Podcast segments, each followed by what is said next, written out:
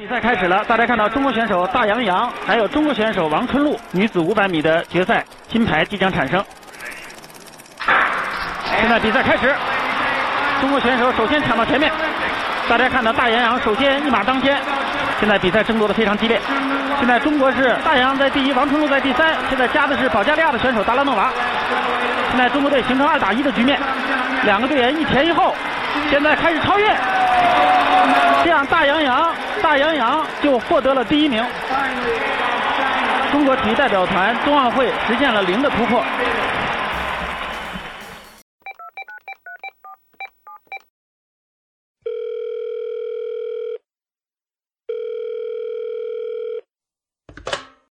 喂，Hello，哎，听到吗？可以了。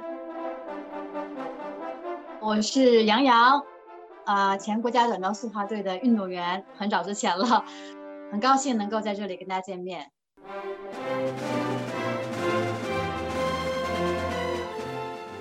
讲到郎指导这段时间，有传言说东京奥运会可能不办了，郎导还特别发信息问我。我觉得他从他个人来说，他可能觉得对不起那些对他们女排寄托了更多期望的球迷。我倒是可能是因为运动的比较理解吧，我更多的是为他好像有一点高兴。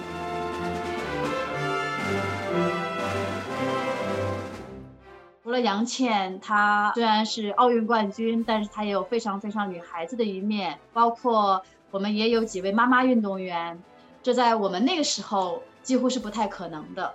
我们那时候谈恋爱都不允许。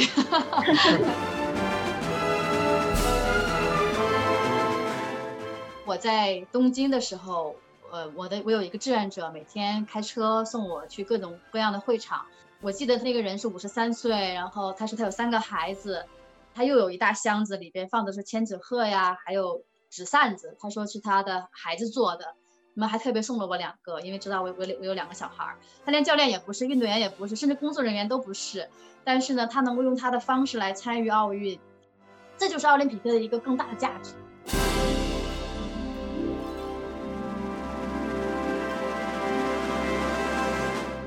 七月二十三日到八月八日，四年一度的夏季奥运会在东京举行，相信很多听众朋友们也都在关注着这场盛会。这期节目，我们邀请到了一位特别的来宾，他是知名的中国运动员大杨洋。二零零二年，大杨洋夺得冬奥会女子短道速滑五百米比赛的金牌，也因此成为了中国历史上的第一位冬奥会冠军。退役之后，他又先后担任了国际奥委会委员、世界反兴奋剂机构副主席等职位。目前呢，他还是北京冬奥会运动员委员会的主席。进行这场连线的时候，大杨洋刚刚结束他的东京奥运会之旅，正在酒店隔离。这一次的东京奥运会，大杨洋的身份并非参赛运动员，而更多是作为一个服务者和一个记录者。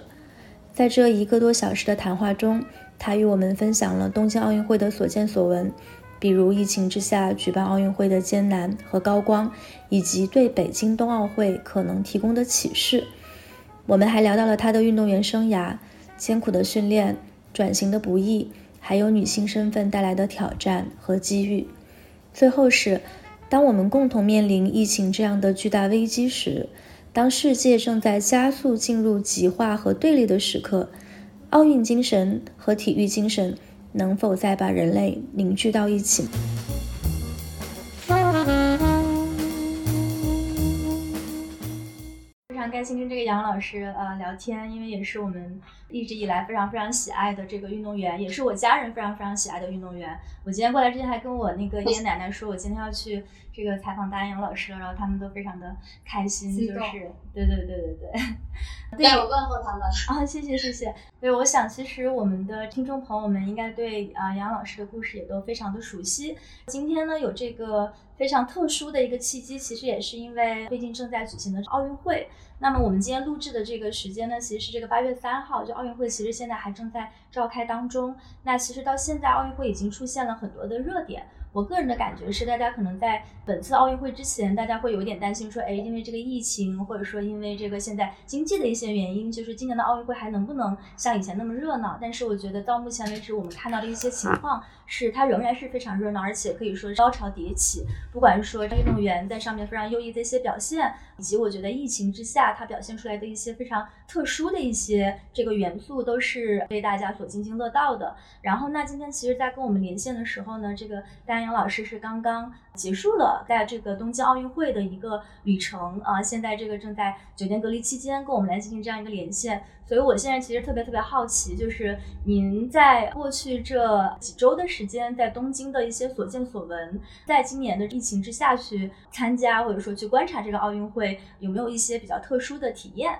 首先，这个奥运会是在就像你们讲的，在这种特殊的一个背景下延期了一年，因为疫情的原因。那么这过去的一年当中呢，可以说，呃，还是有很多的不确定性。但是在我们叫奥林匹克大家庭，包括东京奥组委，包括国际奥委会，包括这些运动员，他们的坚持和不放弃，然后最后我们能够，呃，到了东京，能够实现了我们最初的从，因为现在我不是运动员了，但是我们是。呃，为运动员服务的服务者，然后我们最初的初心也好，或者说我们最初的目标，能够为运动员呈现这样的一个比赛机会。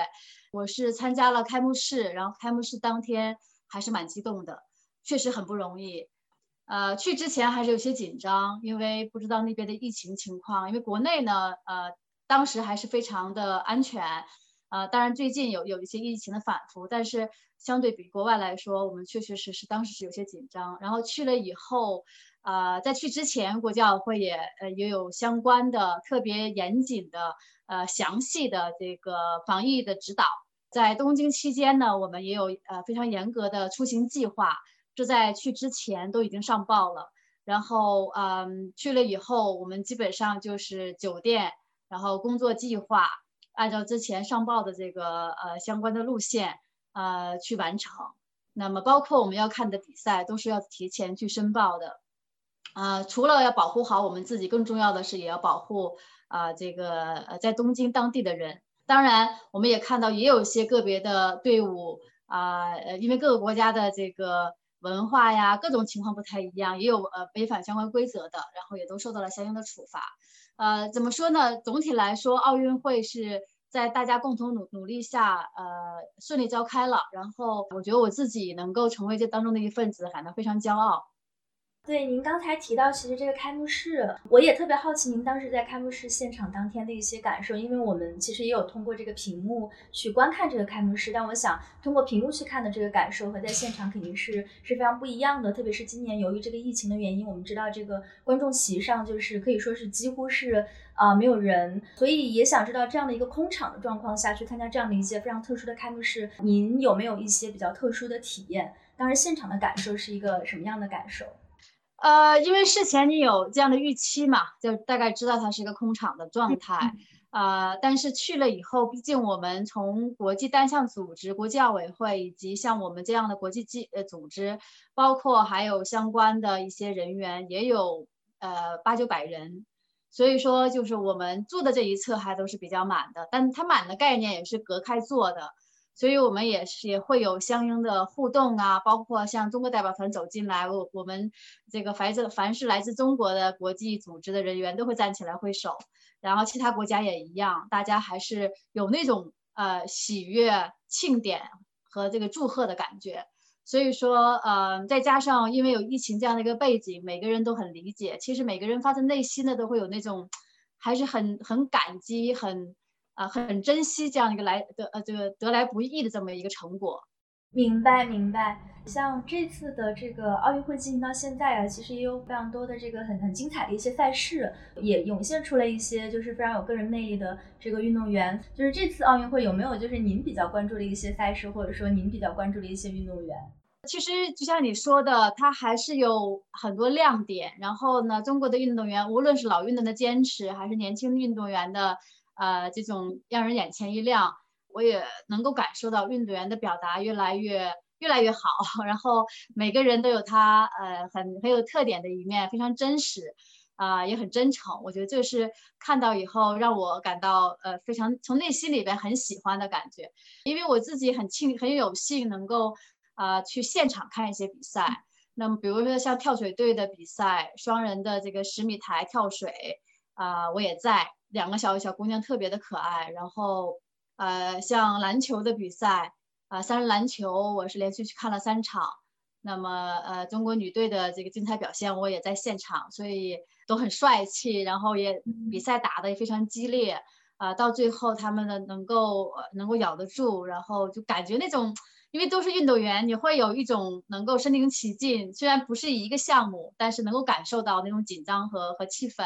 其他的包括体操，我也去了现场，呃，还去看了游泳的比赛。等等，我觉得每一个比赛在现场看，它肯定会有不同的感觉。但实际上，我回来这两天，每天看电视也都是跟着电视一起、一起、一起沸腾，啊，看得更加仔细，因为呃，你可以看很多项目嘛。所以，包括举重项目，其实我觉得举重项目一直是中国队的优势。然后这些举重的运动员都非常有个性，非常有有特点。哎呀，对，还有我们的田径项目。这一次苏炳添他的这个突破，我觉得呃虽然不是奖牌，但胜是奖牌，所以看了以后我也特别激动。刚刚您有提到，就是今年运动员的一些风貌，其实让您感到非常开心。那我们也知道，其实过去您参加参加过很多届的奥运会，不管是夏季奥运会还是冬季奥运会。然后我们知道，您应该跟其中的一些运动员可能在。在台后面也有很多的交流，所以其实我个人一个很好奇的问题就是，您刚刚其实提到了一些部分，就他们现在越来越有个性了。那您觉得还有什么其他的变化是这几年运动员身上展现出来特别明显的？以及你觉得这背后的原因是什么？是因为他们生活在一个更更开放的时代吗？还是有其他的原因？我觉得他们更加自信了，嗯，呃，那种自信是由内而外的，因为越自信的时候，你的表达就越自然，然后你就越会。比较表现的呃有有个性，反而是另外一种，如果不够开放、不够自信，有的时候你会有一种千篇一律的表达。所以说这一次呢，我就感觉他们每个人的表达都很自我，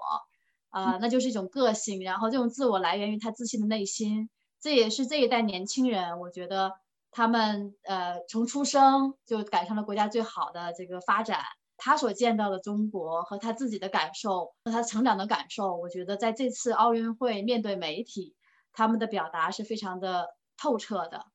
沿着这个，我有一个一个问题，就是刚刚您提到苏炳添突破自我，然后其实破了这个呃记录的。你在田径赛场上的一个非常棒，我们其实看到，无论是微博上有很多热搜，并且每一条都跟苏炳添有关。这几天大家也在谈论说他是跑得最快的副教授嘛，大家在读他的那篇论文。那我有另一个非常印象深刻的呃场景，就是说中国女排最后一场比赛之后，集体围在一起。呃，女排姑娘们在向郎指导有一个致谢，因为这是郎指导的最后一场比赛。就是这是我对奥运两个非常印象深刻的瞬间，就一个是苏炳添突破了自我，虽然没有奖牌，然后中国女排打完最后一场比赛，呃，围在一起的那个情谊也也没有奖牌。就这两个没有金牌和奖牌的场景，它其实是奥运精神或者说运动员挑战自我或团队精神的一种体现，是对我的触动很深。我想顺着这个问一下您。就是联系到您之前在奥运赛场上作为运动员的那个那个情境或那些回忆，您如何理解这些运动员？就是运动回到运动精神本身，运动员超越自我的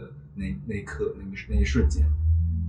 我还是说说你刚才说的这两个非常呃引起大家关注的这两个热点吧。我觉得苏炳添给我的感觉，他就是呃说他是副教授也好，还是说他对自己训练的呃认知，然后对自己的了解。啊，他不是盲目的，然后能够感觉到，虽然三十二岁，呃，年龄好像有一点挑战，但是呢，我觉得他越来越成熟。然后在采访当中，我我记得我还发朋友圈，我说特别冷静，呃，特别实在，然后特别智慧，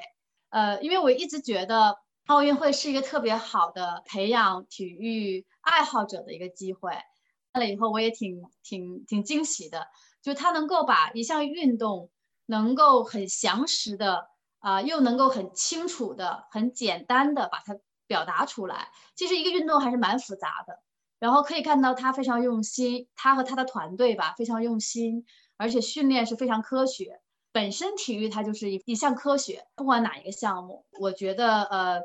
苏炳添的团队和苏炳添他本身，他们俩他们是一个非常精益求精，然后在在这个方面，我觉得让我感到非常惊喜。所以他今天的成绩真的不是这个呃因为一时状态好而来，真的是呃在全方位的一个支撑。那么这有这对未来的中国体育的发展也有非常重要的一个指导。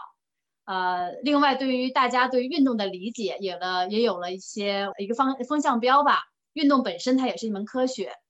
然后呃，讲到郎指导，记得在大概呃几个月前有一段时间有这个传言说东京奥运会可能不办了，郎导还特别发信息问我，因为他知道我在国际组织，郎导来说也是非常不容易。呃，为了疫情的这个安全，都是基本在隔离状态几个月啊。所以说呃，对于他来说也是特别大的这种付出。那么这次奥运会，我觉得他从他个人来说，他可能能够接受一场失败，因为呃，在竞技体育里边，呃，胜败乃兵家常事，然后失败了总结好，就下次再来就好了。但是呢，我觉得呃，他可能内心里更加的是对不起，他觉得对不起呃那些对他们女排寄托了更多期望的球迷。我我倒是很冷静的在看这个事情，内心里头我也。有一点替郎导高兴，就是说他终于可以可以好好歇歇了。我倒是可能是因为运动的比较理解吧，没有那么的呃去被感动，呃，但是我更多的是为他好像有一点高兴。他今天我还看到他另外一篇的说报道，他说他的呃女排的梦想基本上都实现了，这个我我相信这是真的。另外我想说的，可能二十年以后再看今天的失败，也许。他呃也是一个很重要的一个里程碑，因为有失败，我们才要努力向前。呃，刚才您提到的这些，其实我觉得正好就是运动精神它特别能够打动人的地方，就是胜败它只是最后的那个结果。但这个过程中，你的拼搏，包括这个过程中队友之间建立起的情谊，包括像您跟这个郎平老师之间你们建立起的这种情谊，我觉得这些东西其实是运动它最能打动人，并且最能够震撼人心的地方。就是最后的那些胜负，它其实可能只是其中的一部分，它并不是全部。我觉得这也是我们这一次在这个奥运会当中，就大家一方面会为金牌得主去喝彩，但大家同时也会为那些暂时没有发挥好、遇到一些意外情。情况的这样的运动员为他们去喝彩。我想接着这个往下就是问一个关于这次的这个女性运动员的问题。这次的奥运会上其实有很多这个中国的女性运动员，可以说是大放异彩。就其实也包括我觉得刚才提到的这个女排的姑娘们。然后除此之外呢，也有很多其他的，从这个射击到这个举重到跳水，就是各个层面各个领域的这个女性运动员。就是你会观察到，就是她们身上可能除了有。比如说，这个作为运动员，她们去拼搏、去为国争光的这样的一面，然后其实也有很多她们的一些生活的细节，然后通过这个媒体，通过这个社交媒体，就是被观众所知道，然后会呈现一个非常立体的一个人的形象。所以我觉得这个也是这些运动员让人觉得非常动人的一些地方。包括我看到，就是当时那个呃，就是杨倩她拿下首金之后，其实有很多这个社交媒体上关于她的，有她的指甲呀，关于她的一些这个。呃，生活的方式，然后包括关于他们一些表达的这种讨论，所以我个人感觉这是一个非常有意思、非常新鲜的一个现象。所以我也很好奇，就是您是如何看待，就是新一代的这种中国的女性运动员，她们身上所体现出来的这种特质？您又如何看待，就是比如说女性运动员，她们在她们的职业生涯中可能会面临的一些挑战吧？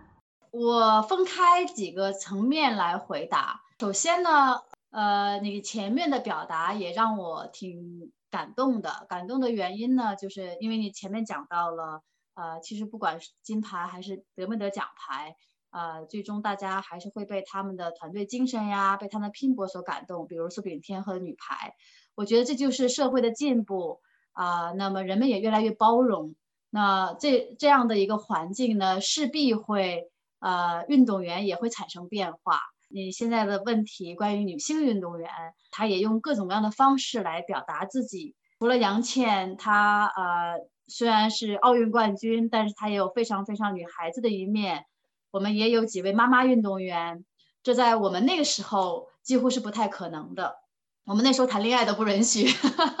开玩笑了，那那不是玩笑，那是真实的。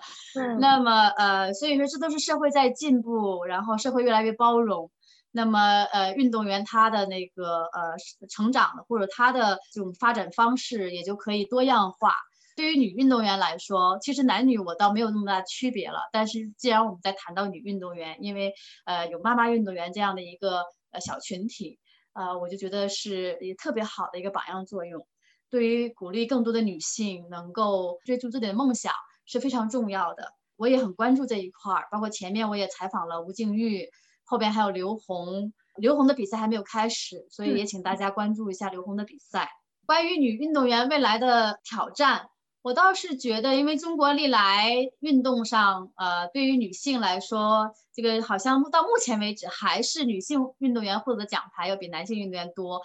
我们国家因为在男女平等这一块儿还是做的相对不错的。那么在目前，呃，非职业体育里边，男女的这个同工同酬啊，类似这样的，包括奖金，我们也都是一样的。呃，最近在一些西方国家，它有一些女性运动员也发起了关于同工同酬的这样的一个呃运动，主要是还针对一些职业体育。呃，那么在这里我也想说，未来中国女足啊要发展，我也希望她们待遇能够高一点，替她们呼吁一下。那么其他的，我个人觉得从机会来说，我们女孩子同比来说还是挺有优势的。呃，再一个，在我的个人成长里边，在国家队训练，我的陪练反而是男孩子，这也算是我们国家的一个优势吧。啊，但是未来希望在一些偏远地区啊，能够有更多的机会，不光是给女孩子了，给青给一些青少年的小朋友们啊一些运动的机会，然后让他们都能够把自己的天赋能够展现出来。刚才您说到的这个，其实我也特别有感触，就是说到可能以前。嗯，不太会有妈妈运动员这样的一个群体，但是现在也有了。我觉得这个可能也是呃社会各方面观念的水位在进步的一个表现。那这块能不能就是请您就是稍微给我们展开讲一讲，就是呃今年的这个妈妈运动员群体当中，你看到了一些什么样的特质，然后是什么样的一些条件让就是妈妈运动员成为一个可能？如果成为可能的话，就像我前面讲的，还是说一个是他运动员本身他要有要有这样的愿望。我因为前面有采访过吴静钰，嗯啊，我也看到过刘虹的这种采访，都能感受到他们有很强烈的那那种愿望，呃，再去赛场上去试一试，然后心态要比之前平和的很多，更多的是希望能够去超越自我，而不是说再去拿一块金牌。因为你像吴静钰、刘虹，他们都拿过奥运会金牌的，按理来说激流勇退，按理来说没有必要了嘛。但是呢，他们还是希望能够通过再回到赛场上，能够再去享受那份比赛。呃，我我觉得这是这是很能够让我看到以后让我很感动的。那我还记得我曾经问过吴京玉，我说，因为他最后只是止步八强嘛，连八强都没有进去。我说有没有想过成绩很差，然后这四年就白折腾了？他说，我觉得我当初就想好了，很小的概率能够获胜。呃，但是呢，我坚持四年。他说我不是得到，我就是学到。其实一句很简单的回答，还是挺挺感人的。就是说他觉得非常值得，因为我当年也有这种感受嘛。我也是退役之后再复出。就你在你很强烈的愿望想再去试一试的话，呃，如果你你因为一些比较现实的一些，比如说万一输了怎么办啊？比如说呃。等等其他原因叫激流勇退，我现在退下来，我是不是会安排的好一点？毕竟我现在是奥运冠军。等等，我当年也会被这些呃呃世俗一点的想法会会困扰，但是内心里那种很强烈的想回到赛场上那种感觉，呃，我也很清楚。如果两年之后我站在呃站在这个观众席上去看比赛，我会自己会责问自己，为什么当年不坚持一下？就这一点我是很清楚，但我确实不知道。如果四年以后，呃，我输了该怎么办？就我当时付付出之后的心态，所以，与其呃，与其能看预见到自己未来可能会后悔，我还不如去试一试。因为我我零六年的时候，好像社会还没有这么包容。那么，呃，因为当时我还特别去呃，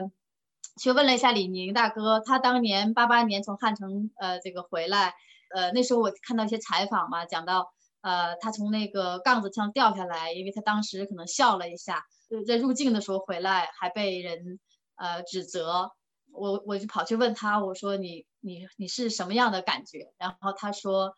啊，他说如果没有当年，可能没有没有现在。也就是说，因为那样的一个低谷，他选择了去外边去奋斗，去去呃去从事不同的行业，等等。我觉得人生每个低谷不一定是呃是不好的，然后每一个呃高光的时候不一定是最好的，所以还是内心自己把握自己是最重要的。话说回来，像吴静钰。和这个刘虹这样的妈妈运动员，我相信他们是完全源于内心对赛场的渴望，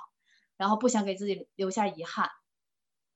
我不知道你的问题我有没有回答完，我有点忘记你的问题了。有有有，我觉得非常好，而且就刚才您提到的，就您个人的一些这个细节，我们听起来也是特别的有感触。我相信这种感受不一定说是只是说在运动员的这个赛场上，他其实对于我觉得各行各业的人，就是在人生各个阶段的人，他都会。非常的有启发，就对我们的听众，我相信也是，就大家可能不一定是在从事体育相关的行业，但都能从像您还有您身边的这些故事当中去啊收获一些启发。从这里可能进入下一个问题，也是刚才您提到说运动呃生涯中可能会有一些艰难，那么我想这次的这个奥运会中还有一个非常引人关注的点是关于这个难民运动员的代表团。那这一次其实是难民运动员代表团他们第二次参加奥运会。嗯，那这一次呢，因为又加上这个疫情的原因，所以大家就会觉得哇，已经这么难了，然后你们还来参赛，就是非常的了不起。那。我也注意到，就是说这个关于难民运动员去参赛这个事儿，现在可能也有呃很多的故事，很多的报道。有一些报道是可能会关注一些个人的故事，就是这个难民确实非常的不容易。但另外一些报道呢，可能也会去探讨说，那呃，因为难民他们可能是就是没有国家的，他们是来自各个国家，然后他们可能并不是说在为一个国家而战，而是说在为可能某种程度上是在为一种体育精神而战。所以我也想知道，就是您是怎么看待，就是说难民运动员来参加奥运会这样的一个事情？然后您在东京奥运会的这个呃旅程当中，呃有没有关于这个群体的一些观察？呃，首先我在国际奥委会的时候，呃，我看到经过讨论以后，难民代表队正式成立。在里约的时候，我们还有专门有一个午餐是和难民运动员在一起的。我觉得他们代表的是难民这样一个群体，代表的是一种不放弃的精神。另外一个角度呢，我觉得它也是展示着一种人性的光辉。我觉得对于我们出生在和平年代的我们来说，也是一个很好的教育。当然，从奥林匹克的呃精神和价值来说，我们传播的理念。是和平，就像一个奥运村一样，我说非常生动的能够表达奥林匹克的这个价值观。呃，像在奥运村里边，我们真的是来自不同的国家，有不同的信仰，然后不同的肤色，但是在奥运村里边，我们都是运动员，然后我们吃住在一起，从前期的训练到整个奥运会结束，呃，大概有三周的时间，然后大家在一个平台上，一个规则下。在呃共同的理解和支持下，相互的都要遵守规则这样的一个情况下，啊，去沟通，去呃去了解，然后去竞赛，无论输了赢了，相互能够尊重，这是一个非常这是人类最理想的一个生生生存状态。因为奥林匹克的价值，它就是把大家凝聚在一起，消除相互的之间的这种不理解啊或者偏见，呃，所以说。难民运动员，我觉得他们代表着一种精神，同时也代表着人性的一个光辉。你也提到，就是在疫情之下举办的这个东京奥运会，它确实也有很多的艰难。但是正是因为这些艰难，所以大家会对体育精神它能够带来的一些可能性，会有一个更高的期待。呃，我会感觉好像这次的这个东京奥运会，如果你看媒体上的一些报道的话，会发现有很多种不同的叙事。就以前的时候，可能办奥运会它就是一个。是一个体育盛事，它当然也会有让人兴奋的一些点，有一些戏剧化的场面。但我觉得好像没有一届像今年这一届这样，就好像承担了很多，就是在体育之外去振奋人心的一个东西。我不知道你有没有这样的一个感觉？呃，有的，当然有，就是当然那些东西都是自然的表达。我觉得也随着随着社会的发展，随着这个呃各种平台的涌现，呃，那么随着这个多样性的这种呃媒体的展示。同时呢，也很重要的是，呃，也在疫情这样一个特殊的背景下，那么有有了，因为它一旦有了太多不确定性的话，就会引起更多的关注。我记得在奥运会之前，我甚至看到一些报道说，奥运会的整个价值在下滑，奥林匹克整个价值在下滑。我当时就内心里头很抵触这样的说法，我是等着我们开的，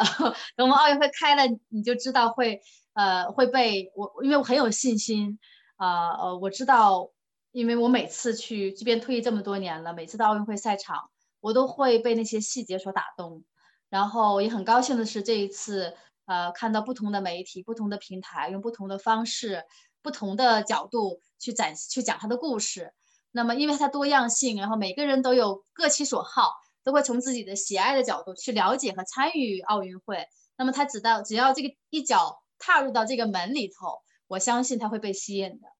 刚刚杨洋老师有提到说，每次去爱奥运会都会被很多现场的细节所打动。我不知道您愿不愿意跟我分享一下，就是这一次您参加奥运会的时候，有哪些细节是让你印象特别特别深刻的？呃，我前两天做了一期小片子。嗯，然后呃，其实当时也比较犹豫，我不知道呃呃这些小片子能不能受受喜欢，但是后来呃还被新华社翻译成了英文，放到它的这个全球的这个网站上，我也感到很欣慰啊，因为这些小地方是能够打动我的，比如说呃我在场馆外看的那些喇叭花，然后我就问志愿者，我说这些喇叭花从哪来？他们并不是很美。但是呢，整整齐齐的都排在，都用它来做一些路的指引啊，等等，包括一些场馆外面的外围呀。志愿者就告诉我说，这是他们中小学生，全东京都的中小学生在学校里边做的，呃，一年多前就开始种了。那么奥运会的时候拿出来跟大家去分享，在平常的教育当中呢，他们也也有这样的课程，通常放暑假的时候会拿回去跟家人分享。但但因为这个暑假有奥运会，所以他们就拿来和这个来自全世界的呃运动员、教教练员、裁判员等等，跟他们去分享。呃，听了以后我还是非常感动，因为我也是两个孩子的母亲。我觉得像这样的一个让更更多人参与奥林匹克，这也是我们做呃在奥林匹克教育里边非常重要的一方面。呃，另外呢，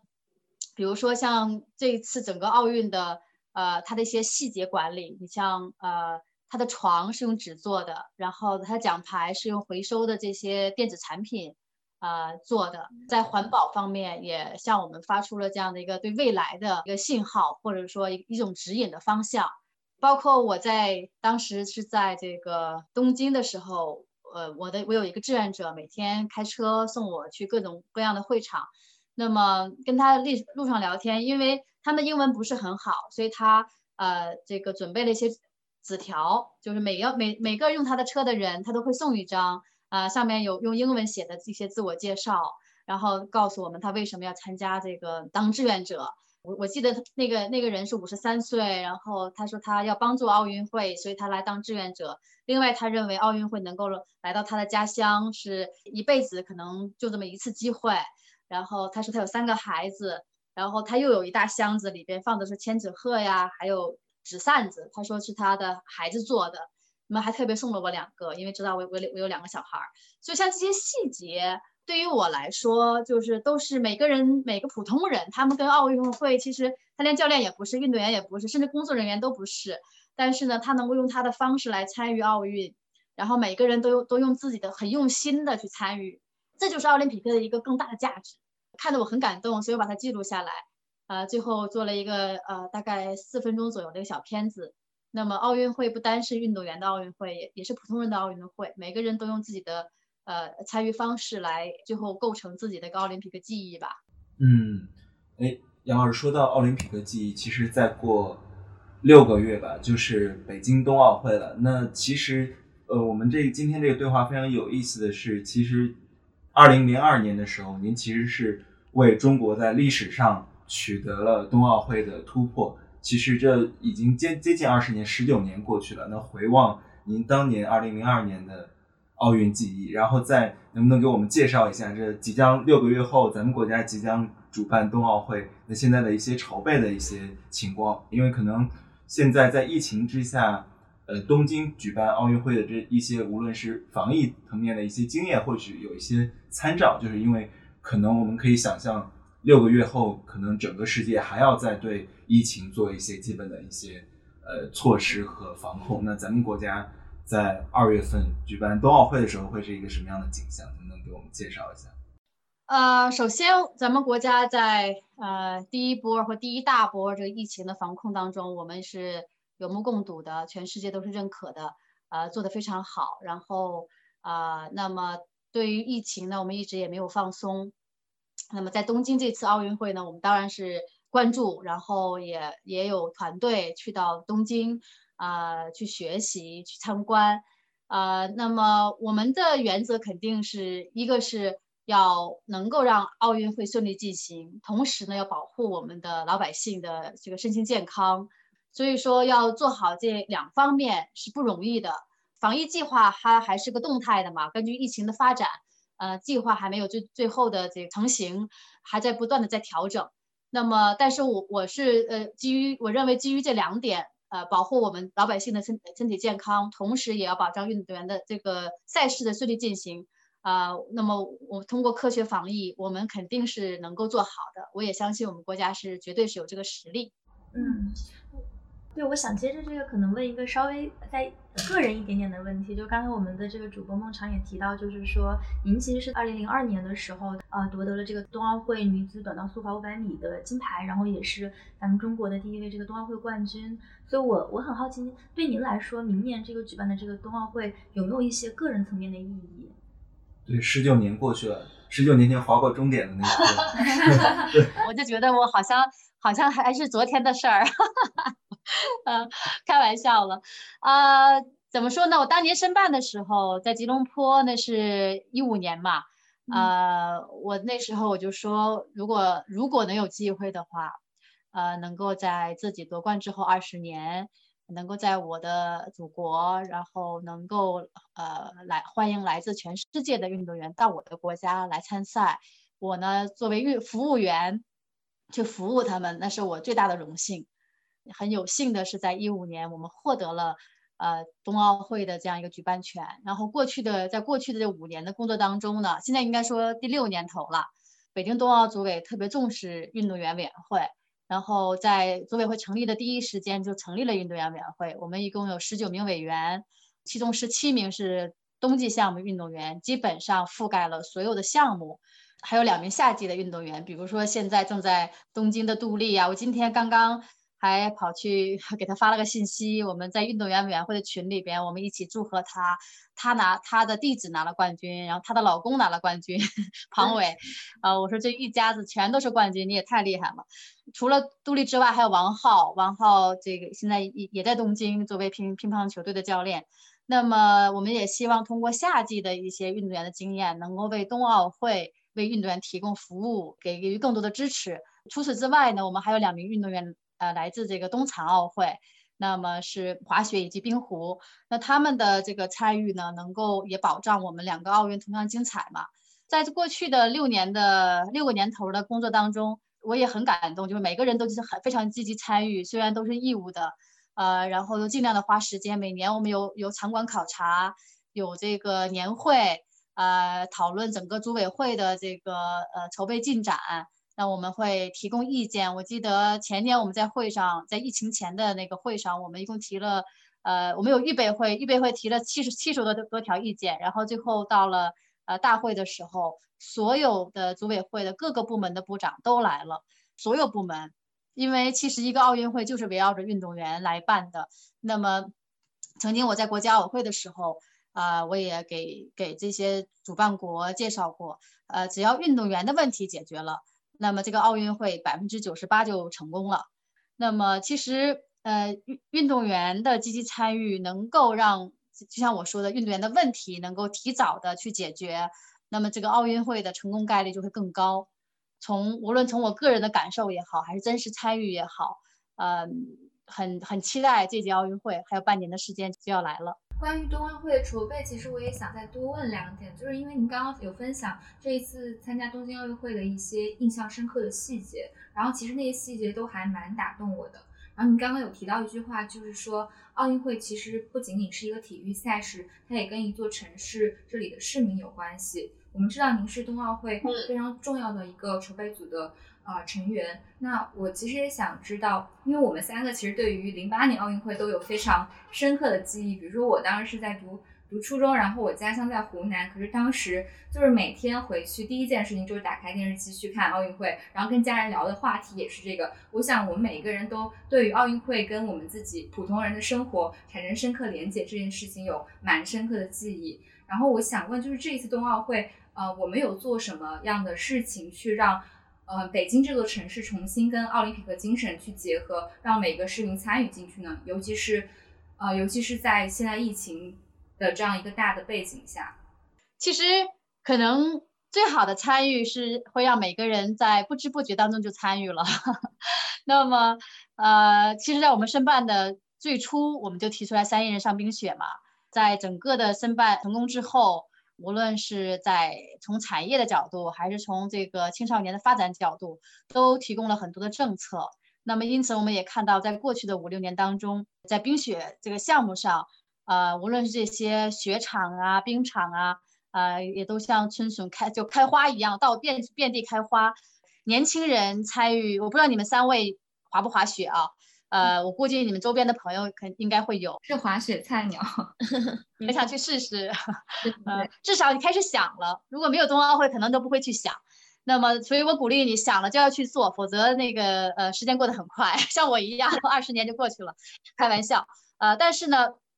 确实因为奥运会的原因，呃呃，加速了中国冰冰雪行业的发展，这个就跟老百姓的参与有着巨大的联系呃关系。雪场现在爆满的这个冬天，这是一个很很已已经是一个常态了。每年雪季的时候，冬天就很多身边的朋友从北京出发到崇礼那边去滑雪，度过一个周末，真的是可能有时候那房间都订不上。其实这就是一种参与，然后呃还有很多是家庭，对吧？这个人们带着孩子。然后疫情情况下，原来还有很多出国，现在疫情情况下，基本上都在国内。我去年也去了松那个吉林去去滑雪，然后也去了次崇礼，倒没有滑雪去工作，然后家里人一块儿去的，他们去滑雪。我们不是在奥运会期间参与，就才从一开始就已经开始有很多人潜移默化的在参与了。到奥运会期间，当然我们还有一些特定的项目，比如说像我们奥林匹克教育，呃，已经已经进入到中小学的课本儿。然后很多人说在课本里边看到我的故事，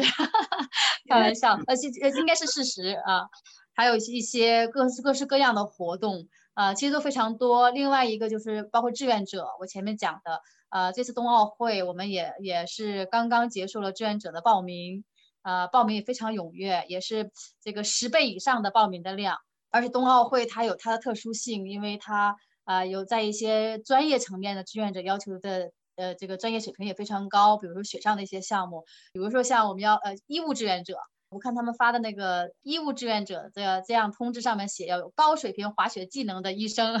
挺有意思。我有医生朋友就说，哇，这个对我们医生又又提高了，又提出了更高的技能，还要会滑。当然，当然，他要救援，他要他要有能力上到雪上去，然后有能力把那个伤者要运下来呀。要求水平水平很高的，那么等等，其实它也是个全方位的参与，然后各行各业通过不同的这种方式都会有有参与，呃，而且到冬奥会期间赶上我们的春节，那我相信我们中国人热情好客，也希望能够把中国的这种文化能够传播出去。但是因为疫情的原因，确确实实我们可能要有一些跟原来计划是有一些变化，但是。嗯，现在科技的发展，我们也可以有不同的方式，能够去呃讲述我们想讲述的这样的故事。我觉得冬奥会，总而言之，我是非常期待。然后我也希望通过媒体的平台，像我这次去东京，也尝试着跟新华社做一些呃特别一点的这种小片子，呃，去传播一下奥林匹克不同的角度的故事。那么冬奥会呢，我也希望呃大家可以去找一些不同的角度去参与。你会觉得会是一生都很难忘的一个经历，就像我在东京遇到那份那位志愿者一样。对，可惜刚才这个杨老师说奥运会志愿者报名已经结束了，否则我相信 我们这期节目播出之后，应该很多听众朋友会想要去报名当志愿者。先练滑雪啊，志愿者是分分好几个层面啊。我觉得志愿服务是从我们身边做起，赛会志愿者它是一种，我觉得到时候可能会有不同的志愿服务的这个需求啊，所以正好赶上春节期间。呃，大家能够走上街头去相互帮助，其实都是一个很好的方式。北京它也有这个北京志愿服务中心，他们本身也应该是有一会有一些项目，请大家去关注去看一看。嗯嗯，对，请听众朋友们就是保持关注。刚才您提到说，其实这次您的奥运会东京奥运会的一个身份，也是说这个加入了这个新华社前方的这个奥运报道团。然后其实我们三个都是这个记者出身，所以我自自己也很好奇，就是您在就是去作为一个观察者、一个记者的这样的一个角色去参加奥运会的时候，有一些什么不同的体验吗？我其实。倒没把自己当成记者，我觉得做记者还是很需要功力的。但 是我我是想，哎，参加这么多届奥运会了，然后我经常会碰到一些感动的点。我希望能够通过我自己对奥运的理解，呃，然后加上这个年纪也也长了，然后似乎也有一些表达的欲望，然后去通过我的角度去做一些表达。那么有了这个想法以后呢，嗯，也得到了这个新华社支持，所以呢，我们一起来做做一点。呃，做一个洋洋探冬奥，正好跟北京冬奥还有一些谐音，这样的一个呃一个小片子，其实是有有一种尝试，或者是说呃认真但又不认真的一个态度。就认真的话，呃，我是希望把这个片子做得很好，能够完完全全表表达自己的想法。当然，有的时候会发现表达的还是不够充分，呃，但是不认真的就是说我没有去跑到赛场上去报道那些成绩。呃，我似乎在再看看周边有没有什么好玩的跟大家去分享。其实不太知道这个会不会受欢迎，但是整个下来我自己还是一个成长的过程，学到不少东西吧。我觉得首先这个我发现这是一个团队的活儿，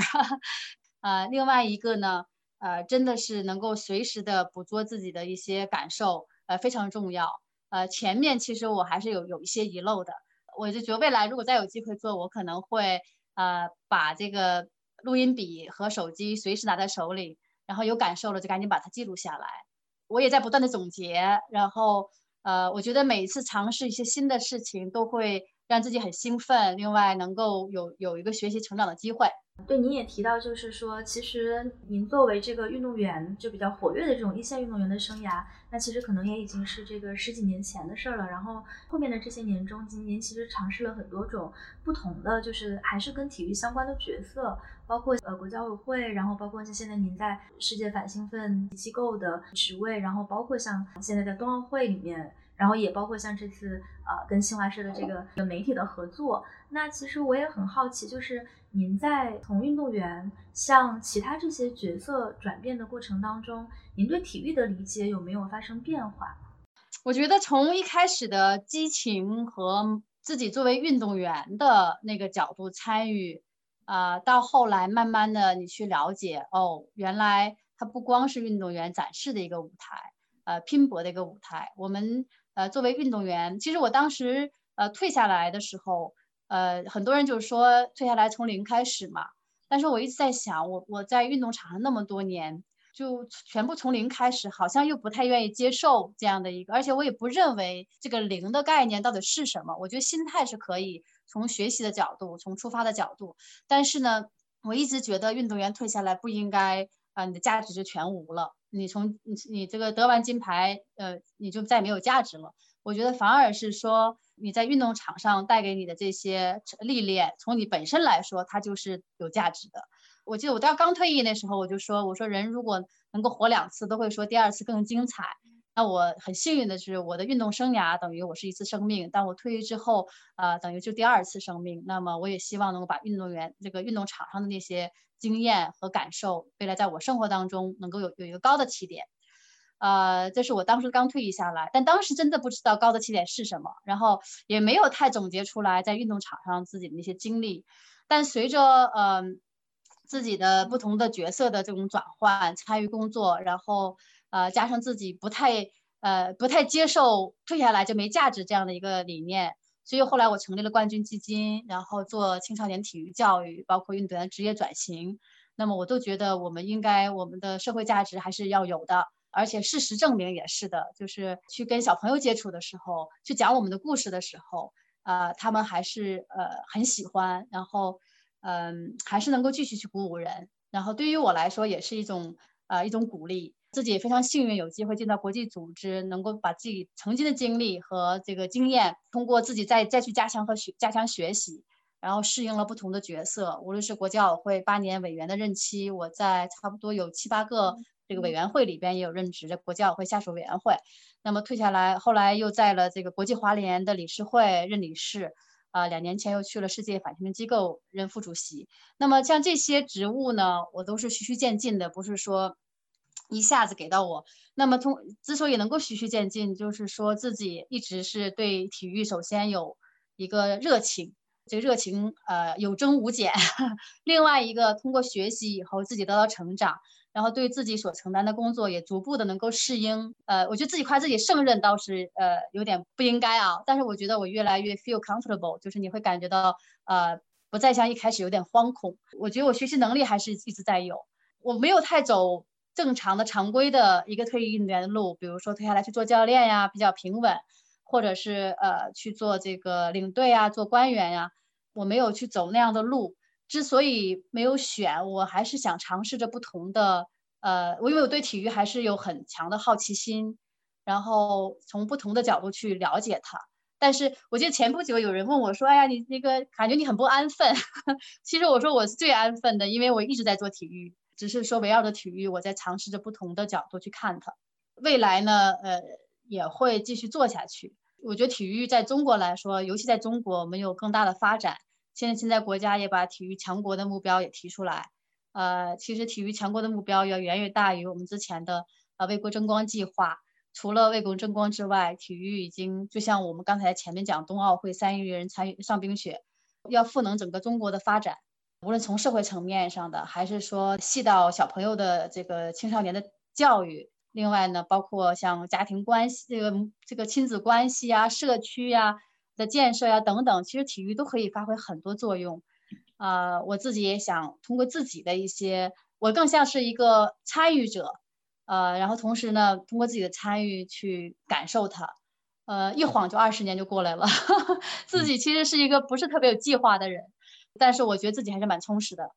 在上一个问题当中有提到运动心态的这个问题，然后这一次。呃，我们的首金是由其实也是您的学妹，就是也是清华大学的一个学生杨倩拿到的。然后当时她夺金了之后，就很多文章其实有在分析，就是她整个比赛的过程是一个有点类似于进入禅定的状态，就是就是他最后其实发他自己觉得他发挥有点失误了，可是他是自己完全没有意识到对手是怎么样去发挥的。然后大家就分析说，其实一个优秀的运动员可能在比赛的过程中，他是完全去去享受这个过程的。那我觉得对标到普通人的生活，就是可能每个人都会遇到非常有压力的时刻，可是，在奥运比赛中，可能是把这种压力放大到了一种极致。所以，其实我自己还是蛮好奇，像你们这样子的顶尖运动员去参加这些压力很大的赛事的时候，是怎么样去调整自己的心态的？可不可以跟我们分享一些你个人的经验？呃，其实杨倩的采访我看了，然后她有一句话我还挺挺。呃，怎么说呢？特特别喜欢，呃，我觉得她这么小的年纪就能够悟出这些道理，我是花了很好两届奥运会的惨败，我才 我才悟出来的。呃，他就讲到说，他只享受这过程嘛，过程做好了，结果就会好。那么其实我在我的第二届盐湖城冬奥会的时候，第一项失败以后，那其实之所以压力大，就是因为你对结果有期待，但是我们都是奔着金牌去的，怎么可能没有期待？很多人就觉得这句话是矛盾的，但是呢，实际上回过头来再想，或者换个角度去想，结果它本身是一个不是真实存在的，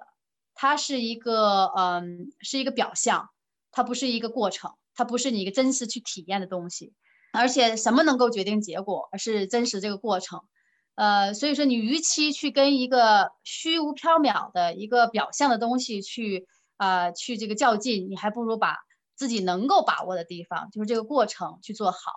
所以说，我我悟出这个道理以后，在第二项五百米，从第一轮开始就开始告诉自己怎么样去上跑道，怎么样深呼吸，怎么摆臂，怎么蹬冰，完全是把自己强行拉回到整个比赛过程，不要考虑结果，甚至到最后冲刺的那一刻，我都是要呃要告诉自己，呃下一刀应该怎么样了。这是我是经历了惨痛失败之后才悟出来的，但是我看到小小的杨倩就已经很明白这个道理了，啊，我觉得挺挺惊喜的，啊，也挺羡慕他们的，呃，所以说我说作为普通人也是一样的，我们与其对一些结果或者一些啊这个有可能呃的结果，还不一定是不是那样的结果去纠结，或者是呃迷失方向，还不如把自己眼前能够把握的东西做好，